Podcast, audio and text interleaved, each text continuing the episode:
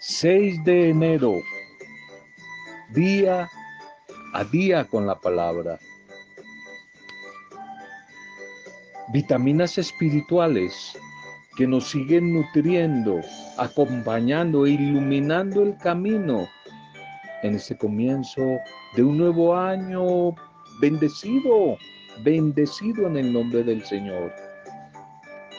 Sigue orando, por supuesto que sí. Sigue alimentándote diariamente de la palabra.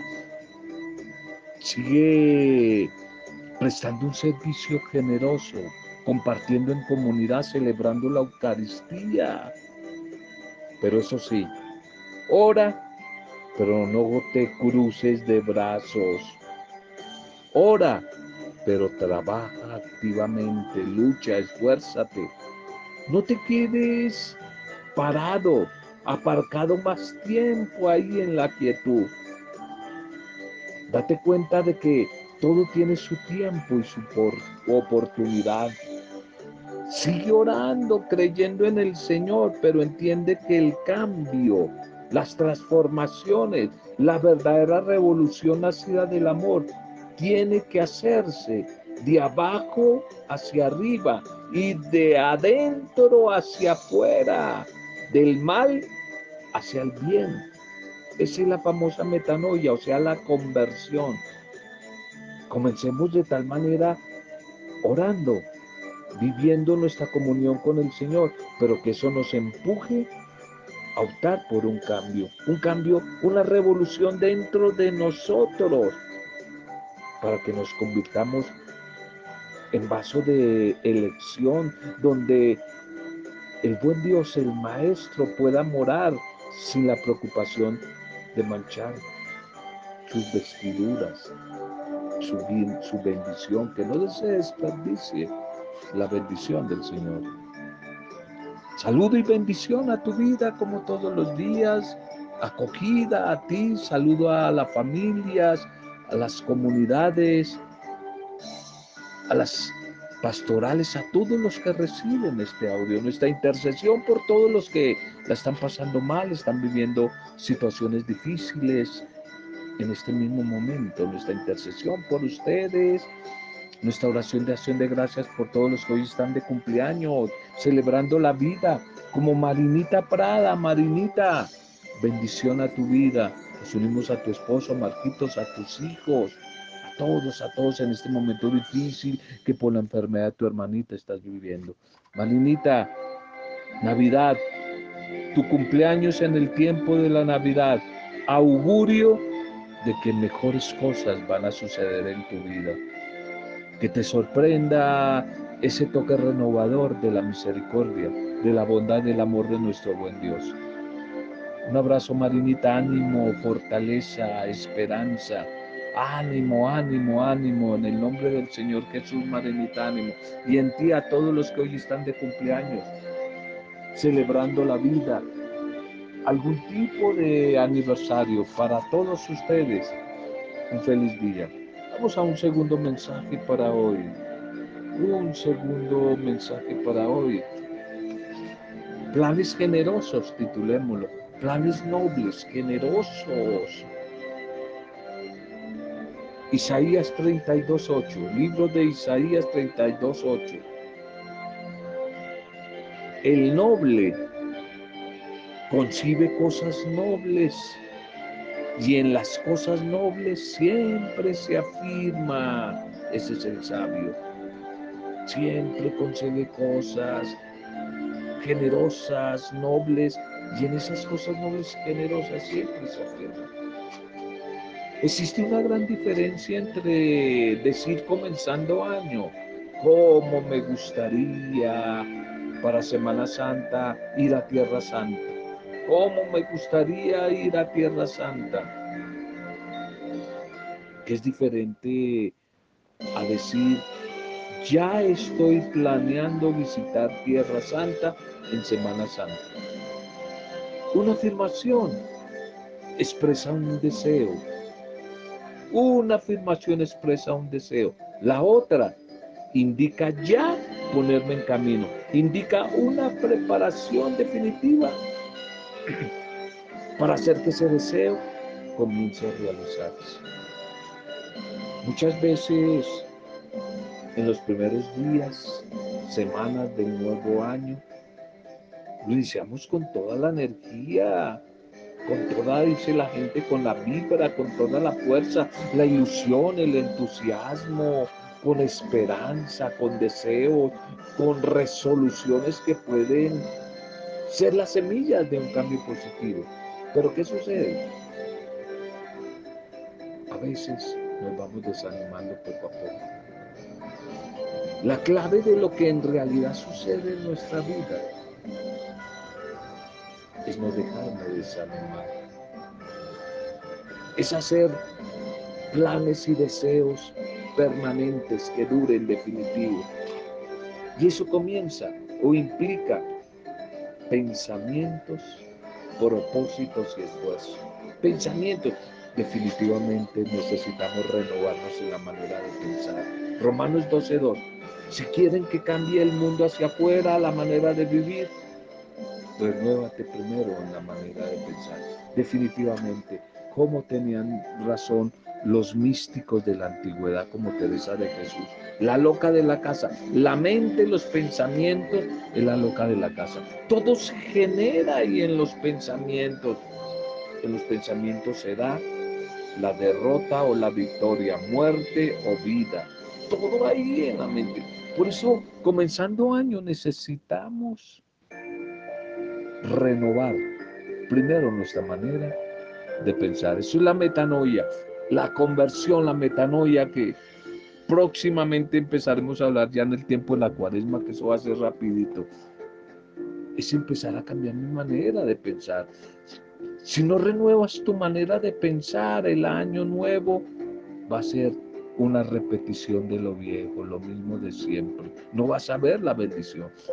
Renovémonos en la manera de pensar. Qué triste que a veces hay personas que llevan 50, 60, 70 años de vida de iglesia, pero siguen pensando a la antigua, al pasado. No han renovado su manera de pensar. El encuentro con la palabra del Señor, la oración, me renuevan. Ahí surge una pregunta, ¿cómo renovar mi manera de pensar? San Pablo en la carta a los romanos, en el capítulo 10, dice que la fe llega por el oír lo que se escuche la palabra de Dios. A medida de que meta palabra de Dios a mi vida, palabra guiada por el Espíritu, voy renovando mi mente, me voy haciendo cada vez más sabio. Renovar mi manera de pensar. Y una vez renovada mi manera de pensar, se empieza a renovar mi manera de sentir, se empiezan a sanar mis emociones, mis afectos. Y una vez renovada mi manera de pensar, cambia mi manera de hablar. Ya hablo diferente, ya no hablo negativamente, pesimistamente.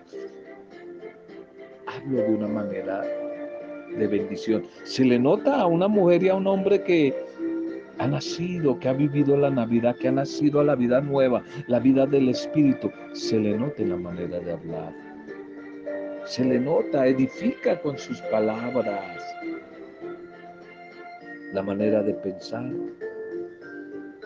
transforma la manera de sentir, la manera de sentir transforma la manera de hablar, la manera de hablar transforma la manera de actuar. Ya los hechos hacia afuera, los actos van a ser diferentes. Renovarnos en la manera de pensar, renovarnos en los propósitos y renovarnos en los esfuerzos.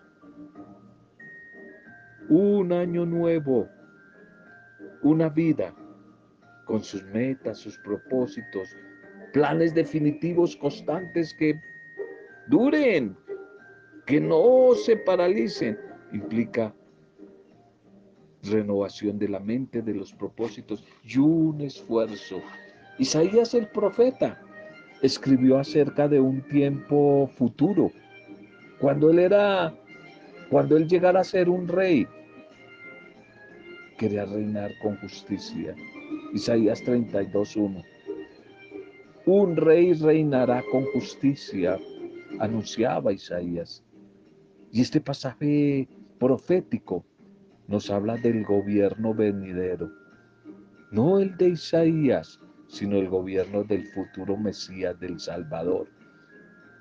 Casi 700, algo de años, casi 800 años, la profecía de Isaías. Se refiere a la Navidad, al Mesías, a Cristo Jesús que vendría. Pero también este mensaje nos da como un principio que podemos aplicar hoy, hoy, los que creemos en Jesús, los que le reconocemos, los que en la fiesta precisamente de hoy 6, la Epifanía, aunque se celebró el domingo, pero hoy 6, la fiesta de la Epifanía, los que creemos en Él y venimos como los sabios de Oriente a confesarle como Dios, como Señor, a adorarle, adorarle.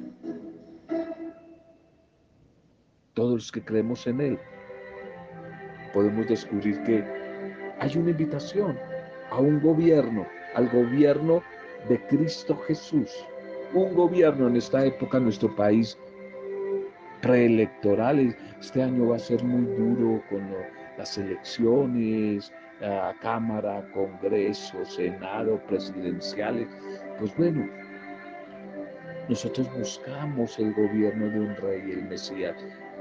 Un rey que viene a anunciar un reino de amor, de perdón, de reconciliación, de justicia, de equidad, de solidaridad, de fraternidad, de una opción preferencial para los más débiles, para los excluidos, para los pobres, para los enfermos.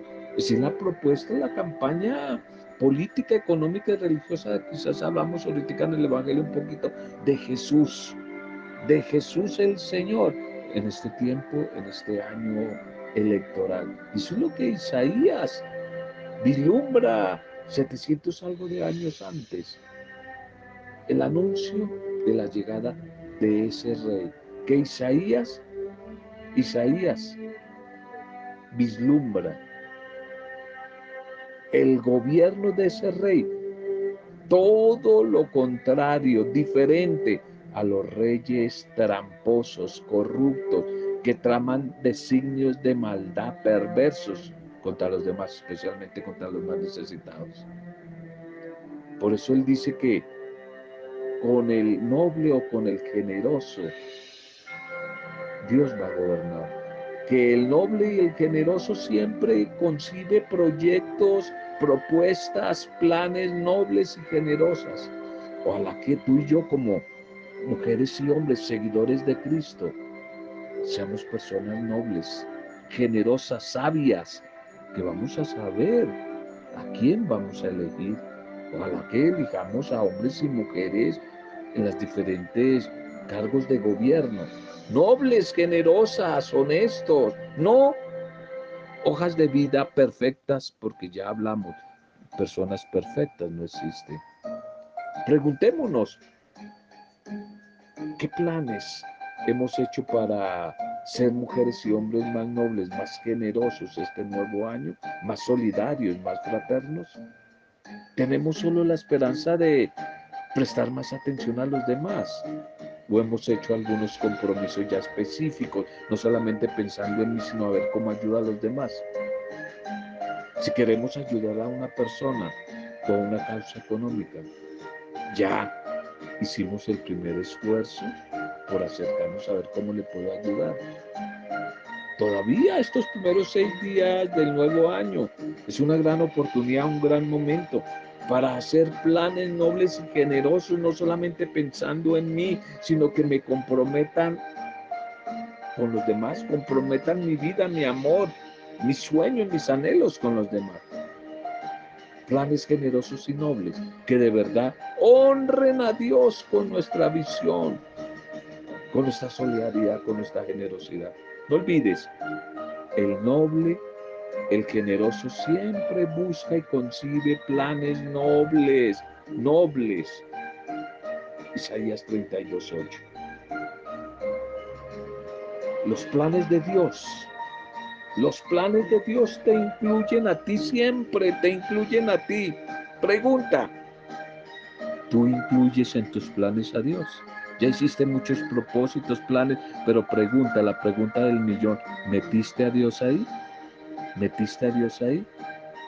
Los planes de Dios te incluyen siempre a ti. ¿Incluyen tus planes a Dios? ¿O tienes muchos propósitos, pero a Dios los sacaste hace tiempo?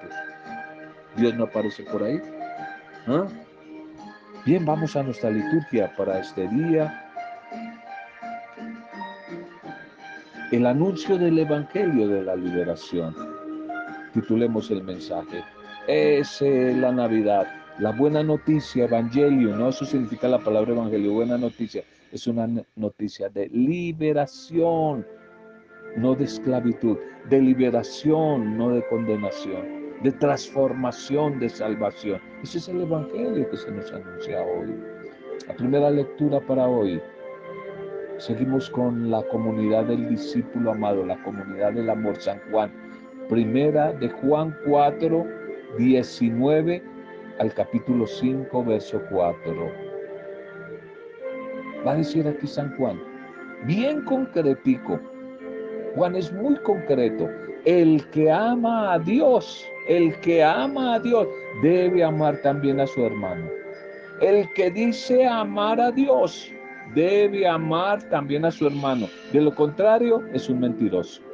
Es un mentiroso. Esta liturgia de la palabra hoy nos sigue insistiendo en lo mismo, la misma guía, la misma luz, la necesidad de experimentar, vivir y demostrar el amor el amor a Dios en concreto, ese amor que decimos tener a Dios en concreto, en actitudes visibles, cercanas, no abstractas, actitudes de perdón, de reconciliación, de solidaridad, de ayuda, de servicio para con el otro, para con el prójimo. Esta primera lectura nos remite al mandamiento fundamental de Cristo. Allí el jueves santo en la última cena. Les dejo solo un mandamiento, un solo mandamiento, el amor. El amor, el amor a Dios el amor fraterno, el amor con nosotros de la misma manera como nos amamos a nosotros. No se puede decir que se ama a Dios sin amar a los hermanos. Eso es mentira. El que dice amar a Dios debe voltear su corazón también para amar al hermano. Ese amor, esa caridad eficaz. Eh, la caridad es el amor en acción, hemos dicho, ¿no? Esa caridad eficaz es la demostración de la verdadera fe, de la verdadera espiritualidad. Quien desee comprobar su grado de amor a Dios como un termómetro, un espidiómetro, para medir el amor que decimos tener a Dios, debe preguntarse, ¿qué tanto amo y sirvo a mis hermanos? ¿Qué tanto, qué tanto amo y sirvo a mis semejantes? La autenticidad de nuestra fe cristiana debe mostrarse, debe transparentarse en nuestros comportamientos de promoción y servicio generoso a los demás en nuestra relación con los otros.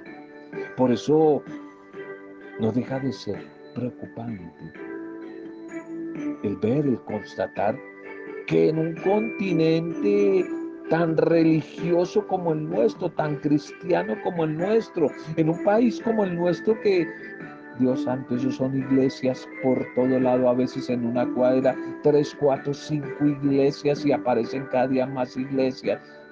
Un continente, un país tan cristiano como el nuestro. Ay, qué ironía, qué ultraje al Evangelio. Haya tantas situaciones contrarias al amor y a la paz. Ay, Dios santo, se habla mucho de la iglesia en avivamiento.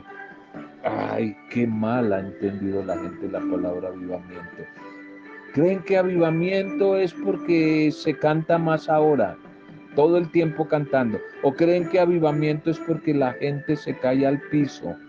O creen que avivamiento es porque la gente pretende predecir el futuro. Creen que avivamiento es el surgimiento de unos carismas más raros, de unas funciones más raras del Espíritu. Qué pena. Eso, eso no es avivamiento.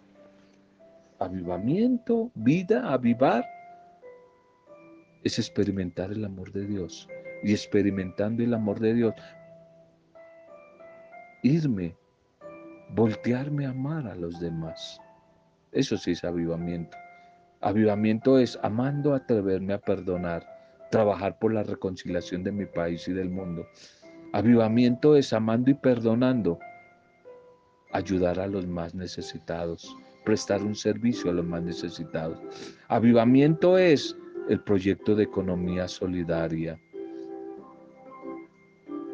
compartir con los otros desde la pobreza, el trueque, los productos que no tengo, la lechuga que no tengo, con el tomate que sí tengo, la intercambio por el otro. Intercambiar no solamente cosas, sino saberes, vida. Eso sí es avivamiento.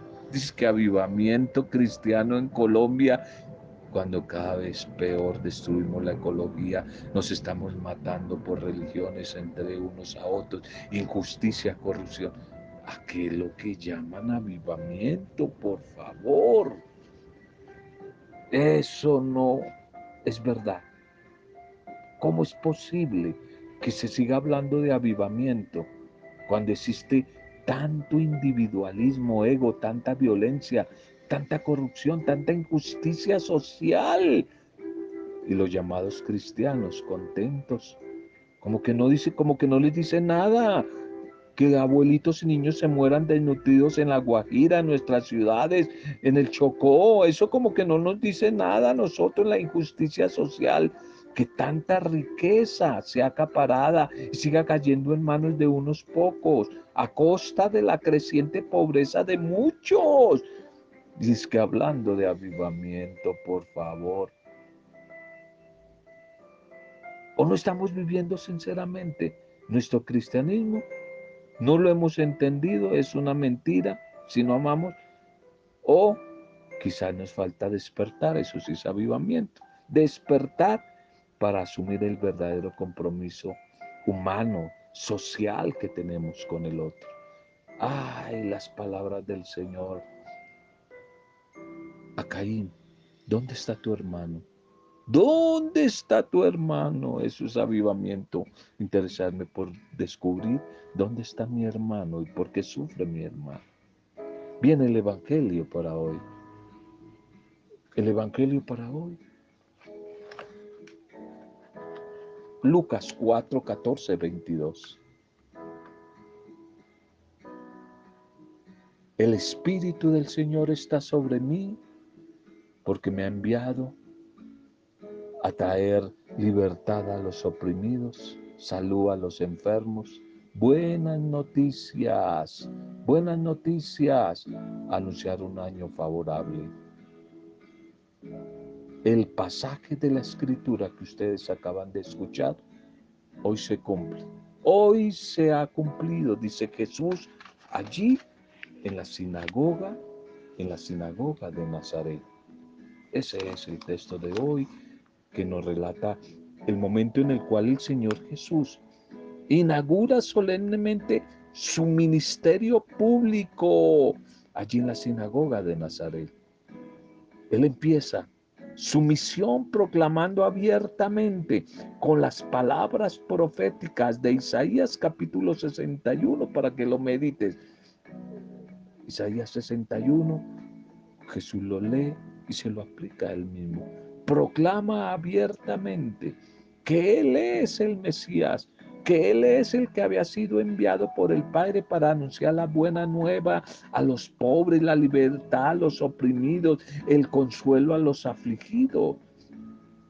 Y su gran tarea va a consistir en anunciar en anunciar el tiempo favorable, en anunciar el kairos, es decir, el tiempo de gracia, el tiempo de la misericordia de Dios, siempre, especialmente en favor de los más necesitados, de los excluidos de la sociedad, de los más sufrientes. De tal manera que también nuestra misión como creyentes, como seguidoras y seguidores de Jesús, es la misma de Él. Es continuar la obra que Él ya inició por el bautismo. Nosotros estamos comprometidos a ser continuadores de la obra que ya inició. También tú que me escuchas, todos nosotros hemos sido enviados. Hemos sido enviados en este 2022 a proclamar la palabra, la palabra de esperanza, no de muerte, sino de vida, la palabra de amor, de perdón, de reconciliación, de justicia, de equidad. La palabra, palabra y con acciones concretas, palabra y obra, clave en Jesús, palabra y acción. Esa acción liberadora que viene de Dios, que siempre debe tener predilección por los que más sufren por los más pobres, los más olvidados, los oprimidos. Esa es nuestra tarea. Esa es nuestra tarea, la que nos corresponde como discípulos, como discípulas del Señor. Continuar, continuar la obra del Señor. Continuar esa obra de Él que Él inició. Estamos invitados hoy nosotros a no quedarnos paralizados más. Quietos en nuestro compromiso misionero. Preguntémonos, después de haber escuchado el mensaje de hoy, preguntémonos, dejemos que el Espíritu nos cuestione internamente de qué manera, de qué manera demuestro en la práctica, en lo concreto, mi amor a Dios y al mismo tiempo el amor al prójimo? ¿Cómo asumo y vivo mi parte de responsabilidad en la liberación cristiana de nuestros pueblos? ¿Cómo estoy asumiendo ese compromiso liberador, liberador con los demás? Démosle gracias al Señor por la palabra que hoy nos ha regalado la palabra que hoy ha compartido con cada uno de nosotros. Señor, te damos gracias, bendecimos tu nombre, te alabamos, te adoramos, porque te has manifestado, porque te has revelado como el profeta de profetas. Comenzando año nuevo, nos has anunciado la buena noticia de la liberación. Has venido a anunciar un año de gracia, un año favorable, jubileo, un año de bendición especialmente a los más sufrientes, Señor. Gracias, gracias, porque en medio de tantos sinsabores, tantas malas noticias, tú nos devuelves la vista interior para saber descubrirte en los hermanos, especialmente los que más sufren, los que más sufren en este mundo. Por eso te damos gracias, porque has venido a romper las cadenas de todas las esclavitudes que nos deshumanizan, porque no te cansas a través nuestro de seguir anunciando un año de bendición y no de maldición, un año de vida y no de muerte. Gracias Señor, porque con tu presencia hoy ya no en la sinagoga de Nazaret, sino en la sinagoga de nuestra vida, en nuestro propio corazón, en la sinagoga de nuestra familia, de nuestros hogares, de nuestras pequeñas comunidades, de la iglesia, en la sinagoga de nuestras pastorales, en la sinagoga de nuestras empresas, los microempresarios que están atravesando momentos difíciles. Vienes a anunciar un año de bendición, un año de bienestar, un año afortunado para todos, Señor. Vienes a anunciar un año de salvación, un año de liberación para todos los esclavizados, los que sufren, los desplazados, los desempleados, los enfermos, los oprimidos, los tristes, los que se sienten solos. Gracias, Señor. Gracias, gracias. Hoy clamamos a ti, Señor, por los enfermitos, que vengas tú a la sinagoga de los hospitales, de las casas, todos los que están enfermitos, y derrames tu amor. Derrame, Señor, el bálsamo sanador de tu espíritu a todos ellos, los enfermitos, como en Marinita, su hermana, la hermana de Marinita Prada, a todos los que están sufriendo con la enfermedad, tanto física como emocional, los que están sufriendo por la enfermedad del duelo, la soledad, la partida de un familiar, de alguien amado en el último tiempo.